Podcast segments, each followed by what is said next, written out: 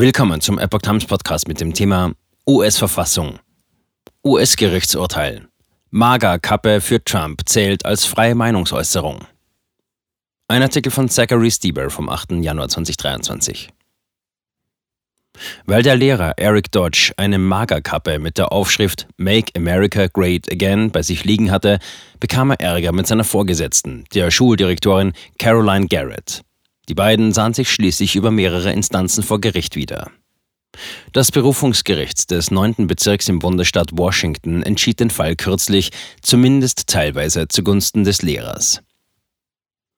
Eric Dodge hatte 17 Jahre als Lehrer im Evergreen School District gearbeitet. Nachdem er sich von einem Schlaganfall erholt hatte, wird er der Y East Middle School in Vancouver in Washington State zugeteilt, heißt es in der Hintergrundbeschreibung des Berufungsgerichts des 9. Bezirks. Den Unterlagen zufolge war dies sein erster Dienst in dieser Schule.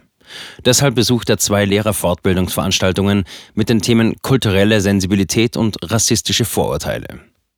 Diese fanden eine Woche vor dem Beginn des Schuljahres 2019-20 am 4. September statt. Die Veranstaltung hatte 60 Teilnehmer.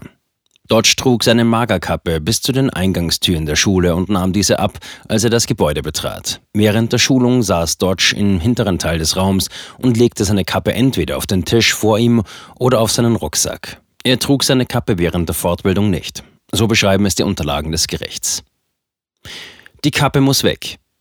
Die Professorin, die die Schulung leitete, sagte der Schulleiterin von Dodge, Caroline Garrett, dass sie sich durch den Hut eingeschüchtert und traumatisiert fühle. Auch einige Fortbildungsteilnehmer beschwerten sich über den Anblick der Kappe. Den Gerichtsunterlagen zufolge gab es aber keinerlei Hinweise, dass Dodge irgendetwas anderes mit der Kappe tat, als sie zusammen mit anderen Sachen in seiner Nähe abzulegen. Er unternahm auch nichts, um die Fortbildung in irgendeiner Weise zu stören. Die Schuldirektorin Garrett fand die Kappe unangemessen und setzte sich wegen der Beschwerden mit der Personalchefin des Schulbezirks, Jenna Gomez, in Verbindung, um sich mit ihr über den Vorgang zu beraten. Danach sprach sie mit Dodge und fragte ihn, warum er die Kappe trage.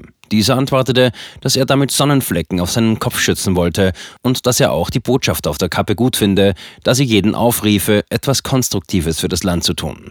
Abschließend forderte Garrett Dodge auf, sein Urteilsvermögen zu verbessern. Einschüchterungsversuche und Intrigen. Als Dodge mit seiner Kappe zum zweiten Schulungstag erschien, verschärfte Garrett ihre Reaktion und zwar erheblich. In der Gerichtsentscheidung heißt es, sie habe Dodge als Rassisten, Homophoben und Fanatiker bezeichnet. Außerdem soll sie ihm gesagt haben, wenn sie noch einmal mit ihm über die Kappe sprechen müsste, solle er seinen Gewerkschaftsvertreter dabei haben. Das kommt sinngemäß der Androhung einer Kündigung gleich. Dodge reichte sodann eine interne Beschwerde gegen Belästigung, Einschüchterung und Mobbing gegen Garrett ein, aber der Bezirk stellte fest, dass sie nicht gegen die Richtlinien verstoßen hatte. Der erste Gang zum Gericht. Dodge verklagte daraufhin Garrett, die Personalverantwortliche Jenny Gomez und den Schulbezirk. Gomez wurde in die Klage einbezogen, da inzwischen herausgekommen war, dass sie Unterlagen zu seinen Ungunsten manipuliert hatte. Er beschuldigte alle, gegen den ersten Verfassungszusatz verstoßen zu haben, indem sie Vergeltungsmaßnahmen gegen ihn wegen seiner gesetzlich geschützten politischen Äußerungen ergriffen hatten. In ihrer Antwort auf Dodges Klage sagte Garrett, dass sie den Wunsch hatte, Störungen an der Schule zu verhindern, an der Dodge als Lehrer für Naturwissenschaften tätig ist. US-Bezirksrichter Thomas Robart, ein von George W. Bush ernannter Richter, hatte sich im Mai 2021 auf die Seite der Angeklagten gestellt und den Fall abgewiesen. Robart ist zudem der Richter, der vom ehemaligen Präsidenten Trump öffentlich angeprangert wurde. Robart argumentierte, die Angeklagten genössen qualifizierte Immunität.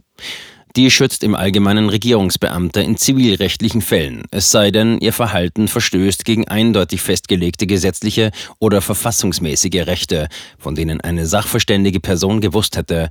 Dabei zitierte er eine andere Gerichtsentscheidung.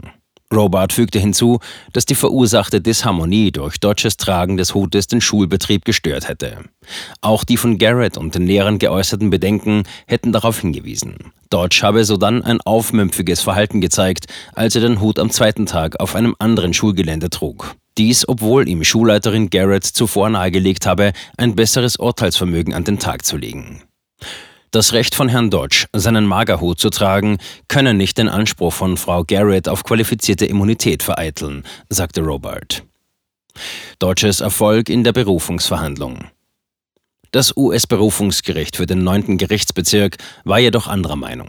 Das Gremium bestand aus Bezirksrichterin Danielle Forrest, Bezirksrichter Michael Hawkins, einem von Clinton ernannten Richter und Jane Restani, einer von Reagan ernannten Richterin, die am US-Gericht für internationalen Handel tätig ist. Dass Dodge den Hut trag, war eine durch den ersten Zusatzartikel der US-Verfassung geschützte Handlung, befand das Gericht in seinem Urteil vom 29. Dezember 2022. Es hob zwar Roberts Urteil auf, bestätigte jedoch die Abweisung der Klage gegen zwei Beklagte, den Bezirk Evergreen Public Schools und die Personalchefin des Bezirks, Janae Gomez. Das von Direktorin Garrett geltend gemachte verwaltungstechnische Interesse, Konflikte unter den Mitarbeitern zu verhindern, wiegt nicht schwerer als das Recht von Dodge auf freie Meinungsäußerung, erklärte Richterin Danielle Forrest, die für das Gericht sprach. Eine Störung lag nicht vor. Mehrere Teilnehmer der Schulungen hätten sich über die Kappe beschwert, aber niemand habe Beweise dafür vorgelegt, dass Dodge den Schulbetrieb gestört hatte, auch nicht die Schulleiterin. Politische Äußerungen sind ein typisches Beispiel für geschützte Äußerungen und sie sind von Natur aus umstritten. Dass einigen die vermittelte politische Botschaft nicht gefällt, ist ganz normal. Es kann deshalb keine Grundlage für die Feststellung einer Störung sein, die die Rechte des Sprechers nach dem ersten Zusatzartikel überwiegt, sagte Forrest. Wenn man die vorliegenden Fakten im für Dodge günstigsten Licht betrachtet, könnte eine Jury zu dem Schluss kommen, dass Direktorin Garrett aufgrund ihrer politischen Äußerungen Vergeltungsmaßnahmen ergriffen hat. Darüber hinaus wurde die Missachtung von Dodges Rechten nach dem ersten Zusatzartikel der US-Verfassung durch Direktorin Garrett eindeutig festgestellt, heißt es in der Stellungnahme des Gremiums. Dazu sei ein bestehender Rechtsfall herangezogen worden, der besage, dass die Besorgnis über die Reaktion auf umstrittene oder missbilligte Äußerungen an sich eine Beschränkung solcher Äußerungen nicht rechtfertige.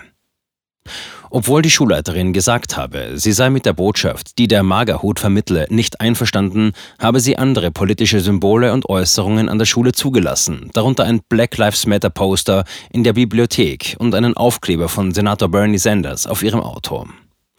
Garretts Ansicht, dass der Magerhut ein Symbol des Hasses ist, wurde in den Medien von verschiedenen führenden Politikern angeheizt, insbesondere von Präsident Joe Biden, der für seine Angriffe auf Mager-Republikaner in seiner Rede in Philadelphia angeprangert wurde.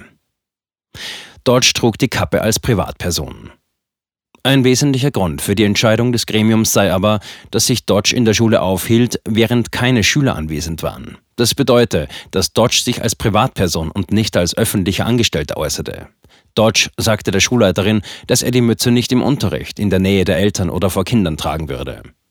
Die Richter erklärten, dass die Schulleitung durch die Zurückweisung der von Dodge eingereichten Klageschrift keine Verletzung seiner Rechte zugegeben habe, da Garrett nicht gegen die Vorschriften oder Verfahren verstoßen habe. Die Personalbeauftragte Gomez wurde unter anderem deshalb angezeigt, weil sie es geschafft hatte, Teile der Untersuchung des von ihr in diesem Zusammenhang beauftragten Unternehmens Clear Risk Solutions über Garretts Umgang mit der Situation aus dem Abschlussbericht zu streichen. Darunter die Schlussfolgerung, dass Dodge ausgegrenzt wurde, weil er den Magerhut trug und dass ihm das Recht auf freie Meinungsäußerung verweigert wurde. Clear Risk Solutions stellte außerdem fest, dass Garrett nicht gegen die Schulordnung verstoßen habe. Dodge legte Einspruch gegen die Entscheidung des Schulausschusses ein, der die Entscheidung bestätigte. Nachdem der Schulrat später untersucht hatte, ob Garrett im Umgang mit Dodge professionell gehandelt hatte, trat sie schließlich zurück. Der Vorstand sagte, er sei der festen Überzeugung, dass sie die Interaktionen falsch dargestellt habe und verwies auf andere Beschwerden gegen sie. Dadurch sei ihre Glaubwürdigkeit in Frage gestellt. Ein Anwalt von Garrett lehnte eine Stellungnahme ab. Ein Anwalt von Dodge antwortete nicht auf eine Anfrage.